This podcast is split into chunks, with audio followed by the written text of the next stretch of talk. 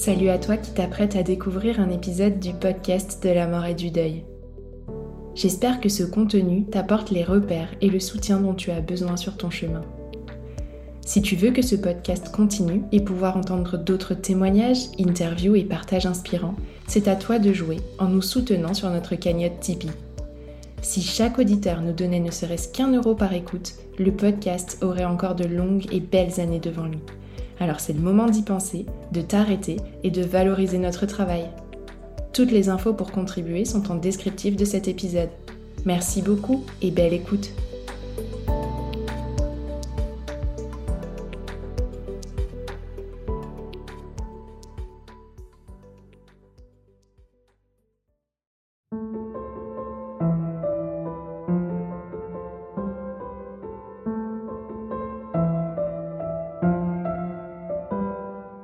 Bonjour et bienvenue sur le podcast de la mort, le podcast qui explore la mort sous toutes ses coutures. Je suis Tiffany, accompagnante du deuil, et ce mois-ci, à l'approche de la Toussaint et de la fête des morts, j'ai choisi de vous emmener à la découverte de rites funéraires du monde. Vous entendrez parler de pratiques différentes, mais aussi chatoyantes, ou, il faut bien l'admettre, un brin effrayantes parfois aussi. Bref, tout un programme. Pour cette mini-série, j'ai la chance de vous partager la voix d'expertes toutes plus incroyables les unes que les autres, et elles nous feront autant voyager autour du globe qu'à travers le temps. Je ne vous en dis pas plus et vous laisse découvrir un nouvel épisode.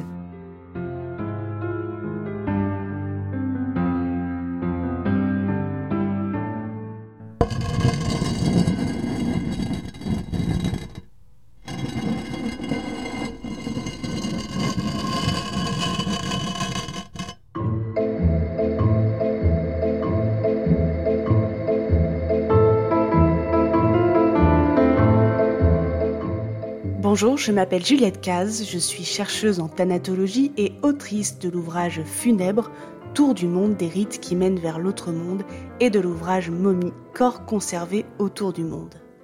Dans cet épisode, j'ai choisi de vous parler d'un phénomène parfois dur à comprendre pour les esprits occidentaux et qui touche directement les croyances d'Asie et plus particulièrement de Thaïlande et dans une autre mesure du Cambodge.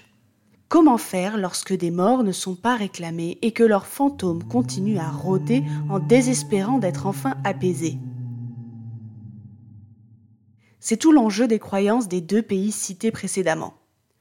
Au Cambodge, cette peur touche les esprits des morts jetés en fosse commune lors du génocide Khmer Rouge.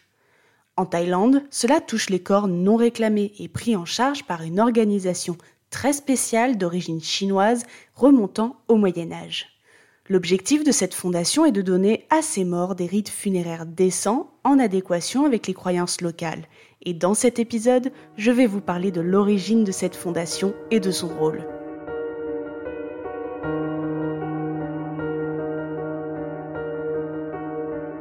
Il faut remonter de nombreux siècles en arrière pour comprendre pourquoi des gens ont commencé à s'intéresser au devenir des morts non réclamés. C'est au moine chinois Tai Hong qui a vécu durant la dynastie Song, dynastie qui a régné en Chine entre 960 et 1279, que l'on attribue le fait d'avoir, durant sa vie, récupéré les morts non réclamés et de les avoir enterrés dignement. Forçant le respect des vivants, le moine sera honoré après sa mort, donnant l'exemple de la nécessité de s'occuper des morts sans famille. Au cours des siècles, la mémoire du moine restera vivace pour la communauté chinoise, se remémorant son souvenir régulièrement. C'est en 1909 que 12 travailleurs chinois installés en Thaïlande suite à des vagues migratoires décident de fonder une organisation, The Thai Hong's Body Collecting Group, devenant en 1937 la Potek Tung Foundation, s'occupant des morts mais également des vivants de la communauté lorsqu'ils sont dans le besoin. Et à l'heure actuelle, cette fondation qui existe encore fait toujours dans l'humanitaire pour les vivants et les morts. Par le passé, lorsqu'il pouvait être difficile de transporter des morts, et encore plus dans des espaces très aquatiques, pleins de canaux, comme on peut le voir en Thaïlande, eh bien la fondation a essayé de trouver des solutions pour pallier à ces problèmes. L'autre souci était celui des corps non réclamés. À l'heure actuelle, la fondation collecte ces corps, mais pas que Elle se charge de les emmener à l'Institut médico-légal pour qu'on puisse en faire un dossier. Puis, une fois cela fait, les corps sont emmenés dans le cimetière de la Fondation, car oui, elle possède ses propres terrains pour cela. Ces corps vont être inhumés quelques années, le temps de voir si quelqu'un les réclame. Lorsque ce n'est pas le cas, c'est là qu'intervient un événement tout à fait étonnant. Les corps sont sortis et les Thaïlandais sont invités à venir nettoyer les ossements. Ce nettoyage se fait en vue d'une grande crémation pour permettre aux morts d'avoir enfin une fin de vie digne, tout en assurant aux vivants qui participent des points de mérite dans cette vie et dans la prochaine.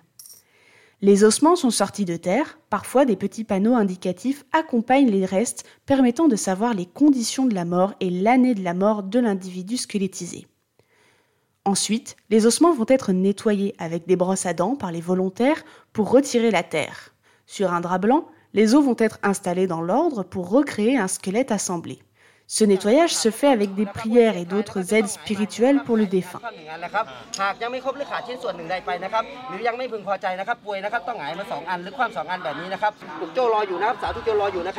Mais là où on pourrait imaginer une ambiance pesante et triste, c'est tout l'inverse. On y dépose des pétales de fleurs et de l'argent pour que le mort puisse en bénéficier dans l'au-delà. Ce qui pourrait être vu comme une pratique déroutante en Occident n'est en fait pas rare dans le monde. Ici, cela correspond à une nécessité spirituelle. Grâce à cette pratique du Langpacha, le cimetière est nettoyé et il y a de la place pour de nouveaux habitants défunts. Il est arrivé que certaines images circulent de ces cérémonies, dont certaines très perturbantes de dépeçage humain. Cela est en effet une vraie situation en cas de corps n'ayant pas été décomposé mais le manque de contexte de circulation de ces photos transmet bien souvent un sous-texte raciste à l'encontre des communautés pratiquant ces nettoyages de cimetières. Dans d'autres endroits, sortir les morts n'est pas rare, surtout pour nettoyer leurs ossements afin de les inhumer à nouveau. On peut trouver cela à Taïwan au sein d'une même famille et au Mexique par exemple, toujours au sein d'une même famille et plus particulièrement à Pomuch à la période de la Toussaint pour ne citer que deux exemples supplémentaires. Preuve que nettoyer les os des morts, c'est aussi apporter un soin assez proche des fins, et ici en Thaïlande à de parfaits inconnus.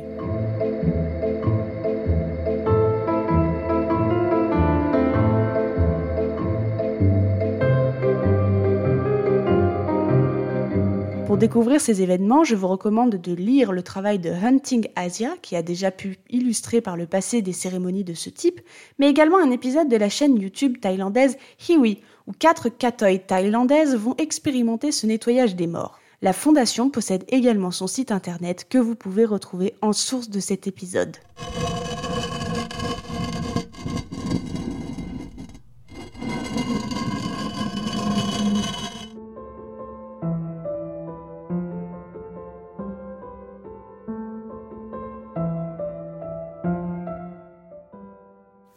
De découvrir un nouvel épisode de la mini-série dédiée aux rites funéraires du monde.